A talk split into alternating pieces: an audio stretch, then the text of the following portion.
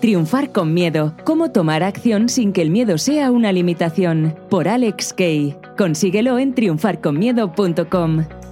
Buenas, buenas, bienvenido, bienvenida a un episodio más de mi podcast donde cada semana te cuento en mis propias palabras algo que a mí me haya ayudado a ser mejor persona o mejor profesional. Si esta es la primera vez que me escuchas, mi nombre es Alex K, K E I latina y déjame decirte que no sabes en qué lío te has metido.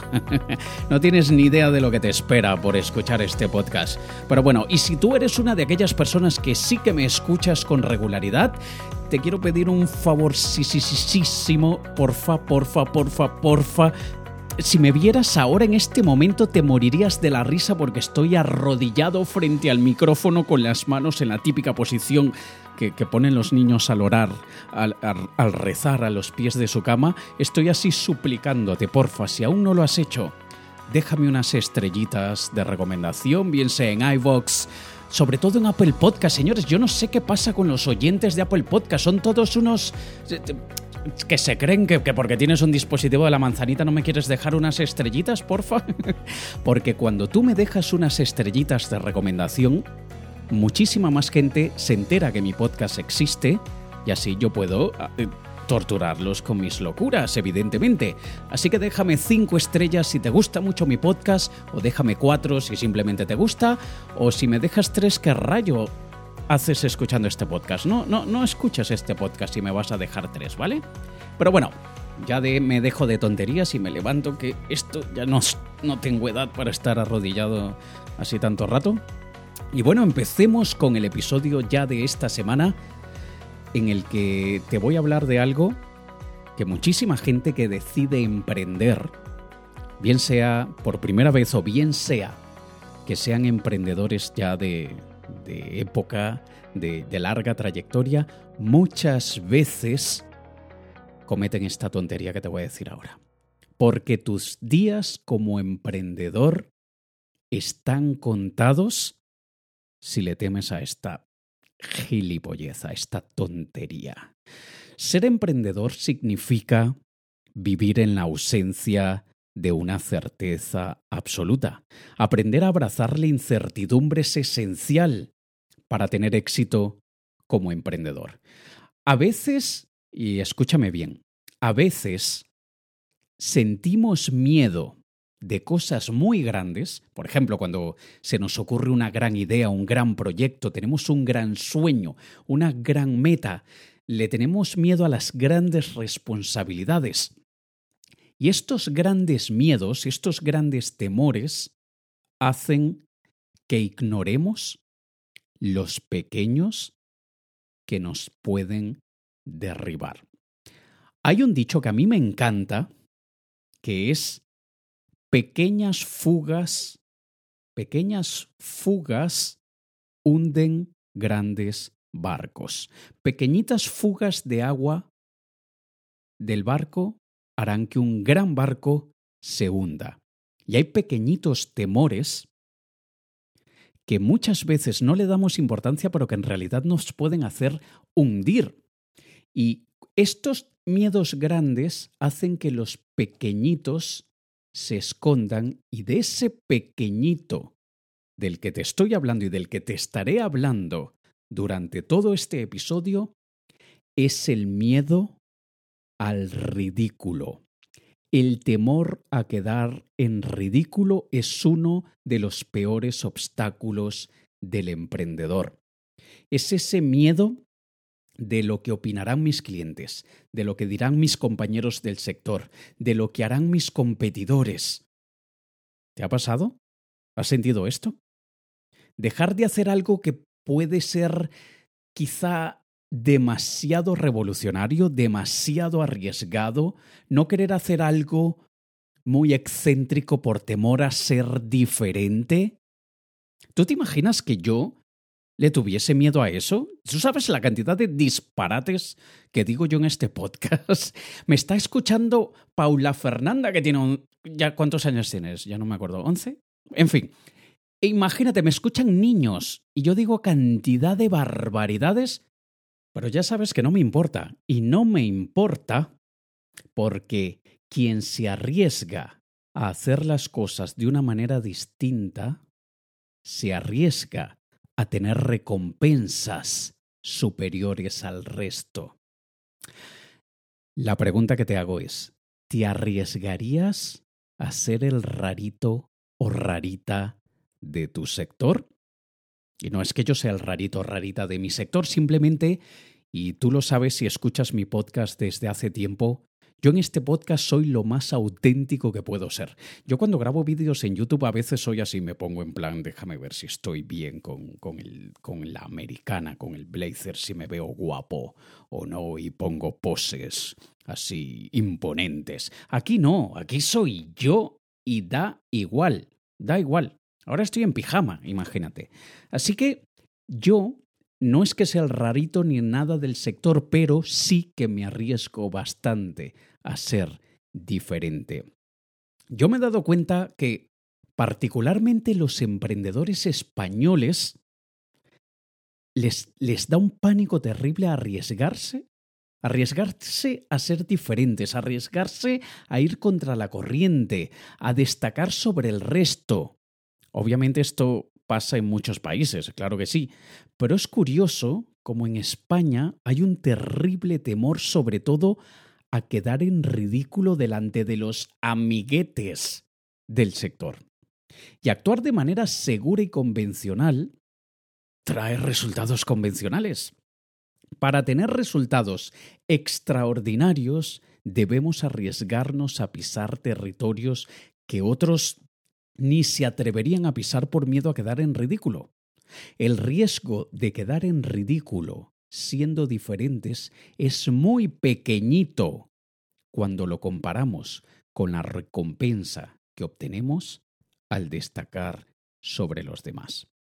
Hay quienes destacan por cosas buenas y hay quienes lo hacen por cosas malas. Pero ¿sabes qué?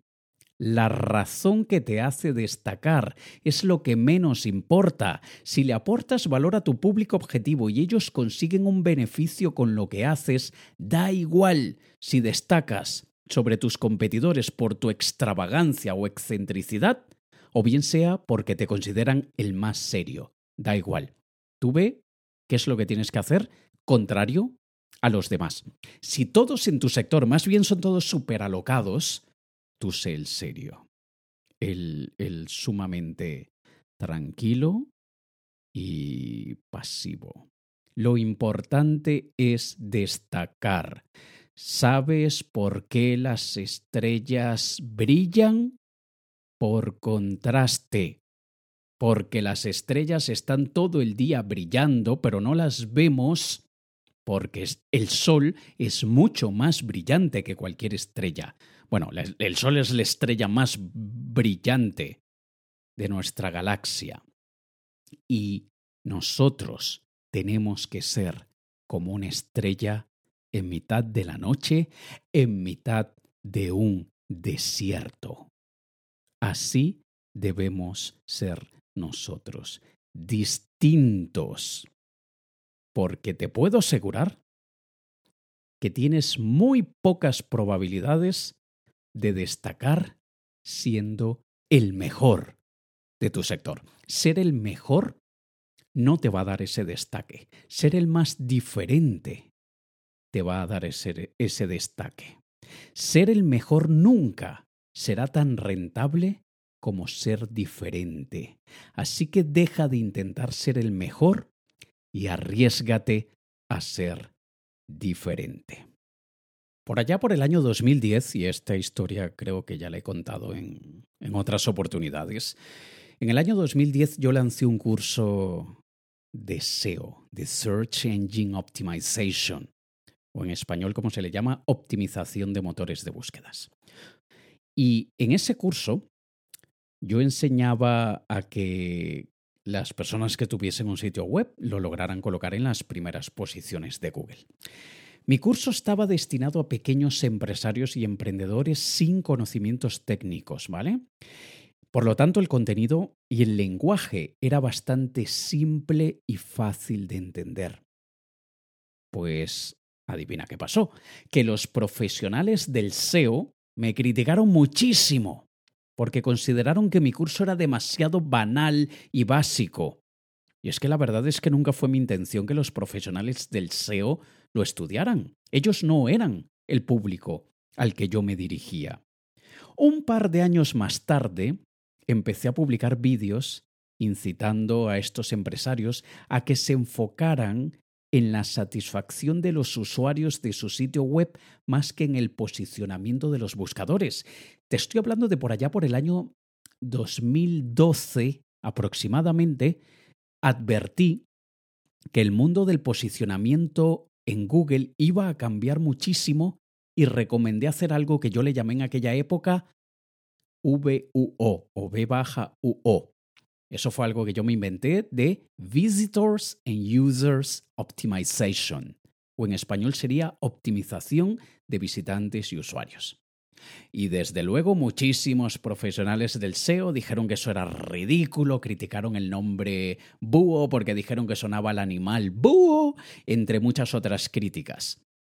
Y varios meses después, los mayores expertos a nivel internacional comenzaron a publicar que era muy importante que nos concentráramos en la optimización de conversión, en el CRO o Conversion Rate Optimization, que básicamente la idea era lo mismo de lo que yo había llamado Visitors and Users Optimization. Y entonces, los que me criticaron Siguieron haciéndolo, obviamente, pero por otras razones. Tú puedes creer que a mí me contactó gente de la publicación Merca 20. Ah, me etiquetó en la noticia de que ahora los profesionales del SEO estaban hablando del CRO, porque él sabía que yo había hablado de Visitors and User Optimization y él sabía lo que se burlaron de mí. Y la gente la gente inmadura, la gente insegura y la gente traumatizada siempre encontrará razones para burlarse de nosotros, porque esa burla es una forma de autodefensa. Ellos se sienten muchas veces tan frustrados, tan inseguros, tan perdidos en la vida, que la burla de ellos hacia nosotros es de las poquitas cosas que les hace sentir importantes. Por eso es que tenerle miedo a hacer el ridículo, y cuando digo hacer el ridículo es simplemente hacer algo que genere burla, que genere no risas, porque yo sé que te hago reír un montón de veces con mis estupideces, pero risas de las, de las destructivas, de esas de, de falta de respeto, literalmente una burla. Y evidentemente, todas esas cosas que a veces hacemos que despiertan esa burla, es ese, ese estado del ridículo, que si nosotros tenemos demasiado desarrollado nos vamos a paralizar. Y por eso te digo que tus días como emprendedor o emprendedor están contados si tú le tienes miedo a hacer el ridículo. Una de las primeras cosas que yo aprendí cuando estuve en el mundo del espectáculo es que debemos perder la noción del ridículo. Porque muchas veces tenemos que hacer cosas que se prestan a burla. ¿Quieres que te diga algo que hago yo en uno de mis talleres que hablo sobre imagen, autoridad e influencia? Y sabes que no te lo voy a decir porque quiero que sea una sorpresa. Pero es algo que muchísima gente se moriría de la vergüenza terriblemente si hace algo como lo que yo hago en mi taller. Se morirían de la vergüenza, de la pena, de, eh, le dirían trágame tierra si algo siquiera parecido a lo que yo hago, ellos a ellos les pasara. Y yo lo hago a lo hago a propósito, no por accidente, lo hago a. Y la gente evidentemente dice, ¿What the fuck? O sea, ¿este tío de qué va? ¿Cómo es posible? O sea, cuando ven que es a propósito, es como quién se va a someter a tal ridículo. Y es porque estoy bastante curado. Y te voy a dar un súper truco. Cuando tú hagas algo que los demás puedan usar en tu contra y puedan burlarse de ti. Muéstrales lo bien que te lo pasas haciendo el ridículo. Porque al tú demostrarles que te lo pasas pipa, que te lo pasas genial, haciendo el ridículo, ellos dejarán de burlarse porque es que la burla no era generada por lo que tú estás haciendo. Porque si la burla fuese generada por lo que tú estás haciendo, cuando les muestras que te lo estás pasando muy bien, pues se deberían seguir burlando. Pues no, paran, porque ven que el ataque no está funcionando. La burla es un ataque. Y es culpa de quien ataca, no de quien recibe el ataque. Quien hace el ridículo es la última persona que sería la víctima en esta historia. Quien hace el ridículo no es el vulnerable. Quien hace el ridículo no es el débil, no es el tonto y sobre todo no es el inseguro. El que se burla es todo eso. Así que cuidadito con ese miedo al qué dirán. Y al que dirán tanto en nuestra cara como a nuestras espaldas. Porque hace que nos privemos de muchas cosas. Hace que terminemos en situaciones que no queríamos estar, pero nos hemos puesto en esa situación por presión social. ¿Tú le tienes miedo a hacer el ridículo? ¿Tú le tienes miedo a la crítica? ¿Le tienes miedo a que tu autoestima se hiera por una burla ajena? Y esto es un miedo bastante presente en muchas personas, ¿eh? Hay gente que se ha suicidado por haber hecho el ridículo. Y recuerdo un caso relativamente reciente que nos muestra cómo la gente a veces está tan frágil que cualquier humillación grande, no cualquiera pequeña, pero una humillación grande pueda hacer que ellos quieran quitarse la vida. Y recuerdo el caso de una chica que el exnovio publicó, o creo que fue que le envió a todos los emails de la empresa, le envió un vídeo íntimo y todos los compañeros de la empresa vieron a la chica haciendo lo que tú ya sabes, que aunque en este podcast digo muchas barbaridades, pues esta sí que me la reservo porque sé que me están escuchando muchos pequeñines. Pero el hecho es que la chica quedó tan humillada que se suicidó. Imagínate. Y, y, y yo te digo, yo he pasado vergüenzas que sí yo he pensado trágame fucking tierra. Sí que he pasado vergüenzas así, de aquellas que sientes que te mueres por dentro. Sientes como que si alguien se ha llevado tu alma a pasear y la ha hundido en el río y se la han comido las pirañas. Ese tipo de vergüenza. Pero de ahí a decir, ya yo no quiero vivir más, señores, nosotros debemos desarrollar nuestra fortaleza interna y no podemos dejar que un factor externo como ese determine lo que seremos o no seremos capaces de hacer. Yo entiendo que muchísima gente por una circunstancia que no pueden controlar, por una infancia que no eligieron, por unos parientes que lamentablemente no pudieron elegir, yo entiendo que muchísima gente hoy está quebrada por culpa de su pasado. Si tú eres una de estas personas que estás quebrada por culpa de tu pasado, recuerda que fue tu pasado, no es tu presente y desde luego no tiene que ser tu futuro. Hay un principio japonés precioso, creado por allá por el año 1400, que es una técnica, un método en el que cuando cualquier tipo de, de envase, cualquier tipo de, de vaso, de cualquier vasija se partía, los japoneses la recomponían y aún muchos, muchos lo hacen, recomponen ese objeto quebrado, ese objeto partido, lo pegan y lo rellenan con polvo de oro, de plata o de platino. Escúchame, escúchame muy bien.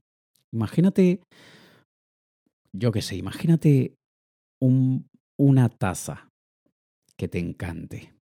Aquella, la tuya favorita, del café, del té, y se te parte.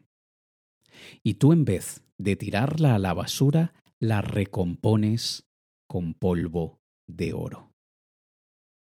¿No queda una taza preciosa que además de recordarte que ya pasó por muchas cosas malas, que ya se quebró, hoy en día se ha recompuesto y se ha recompuesto con oro.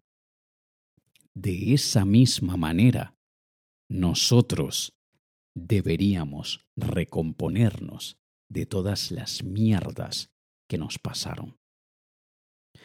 Así que tomar cualquier circunstancia del pasado que quizá te haga de alguna manera frágil, de alguna manera vulnerable, de alguna manera de inseguro o insegura, recuerda el kintsugi. Porque, y también las distintas fases de este método es, primero, lo que te partió, aquella situación que te hizo volver añicos. Luego viene la parte del armado, que involucra la limpieza de las piezas, el primer ensamble. Cuando tú empiezas a recomponerte, pero luego viene la espera, porque evidentemente, igual que las heridas en la piel, no se sanan de hoy para mañana. Y luego de esa espera es cuando realmente te reparas y te revelas ahora con tus nuevos fragmentos de oro. Porque toda persona que ha sido quebrada tiene dos opciones. O tirarse a la basura, como tirarías una taza partida, o recomponerse con oro.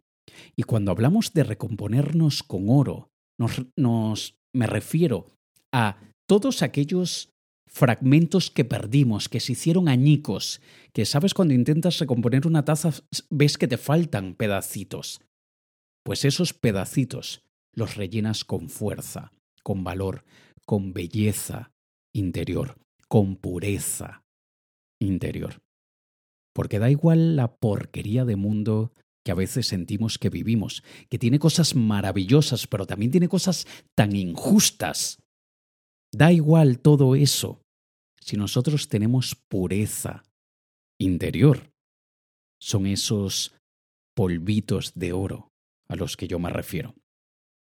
Así que no importa qué tan partido o partida sientas que puedas estar, o si has tenido un pasado privilegiado, eres un grandísimo imbécil gilipollas, si te da miedo el ridículo, perdóname que te lo diga así, pero yo entiendo a aquellas personas que ya han sufrido mucho y que otra pequeñísima herida los quebraría, si tú eres de aquellas personas que nunca te ha pasado nada, eres de los que primero no tienes por qué sentir miedo al ridículo. Pero repito, si al contrario eres una persona que te han partido la vida, recomponla con oro. Espero que con estas recomendaciones que te he dado dejes de preocuparte por tonterías. Dejes de preocuparte por la burla, por el miedo a hacer el ridículo. Deja de temerle a no estar a la altura de las expectativas de los demás, que las expectativas de los demás son de ellos. A ti te da igual. No le temas a no sentirte lo suficientemente bueno o buena. No le temas a ser rechazado o rechazada por tus acciones u omisiones. No le temas a perder el respeto que sienten algunas personas por ti. Porque como dijo Elbert Hubbard, para evitar las críticas, pues entonces no digas nada, no hagas nada, no seas nada. porque esa es la única forma de que nunca hagas el ridículo. Acepta y abraza el hecho de que en ocasiones se burlarán de ti de una forma u otra o por una razón u otra. Y en vez de buscar la aprobación de los demás, busca el progreso constante. Concéntrate en mejorar, no en agradar. Critícate a ti mismo, sí, pero de una forma constructiva, porque eres el único y la única constructor o constructora de tus propios logros. Todos queremos sentirnos respetados, valorados y tomados en cuenta. Algunos lo harán, otros no, y nos da igual. Respétate tú, valórate tú, tómate en cuenta tú, antes de esperar que lo hagan los demás. Y de esa manera te ganarás el respeto y admiración de la persona que más te importa, que eres tú. Nos escuchamos en el próximo episodio de este podcast y te recuerdo, porfa, déjame unas estrellitas en iVoox, déjame unas estrellitas en Apple Podcast sobre todo. No sé si en Spotify se pueden dejar eh, eh, reviews o reseñas, pero en caso de que se puedan dejar estrellitas también, porfa, porque me encantaría que me ayudes a hacer llegar este podcast a otras personas. Te ha hablado Alex Kay. Un saludo.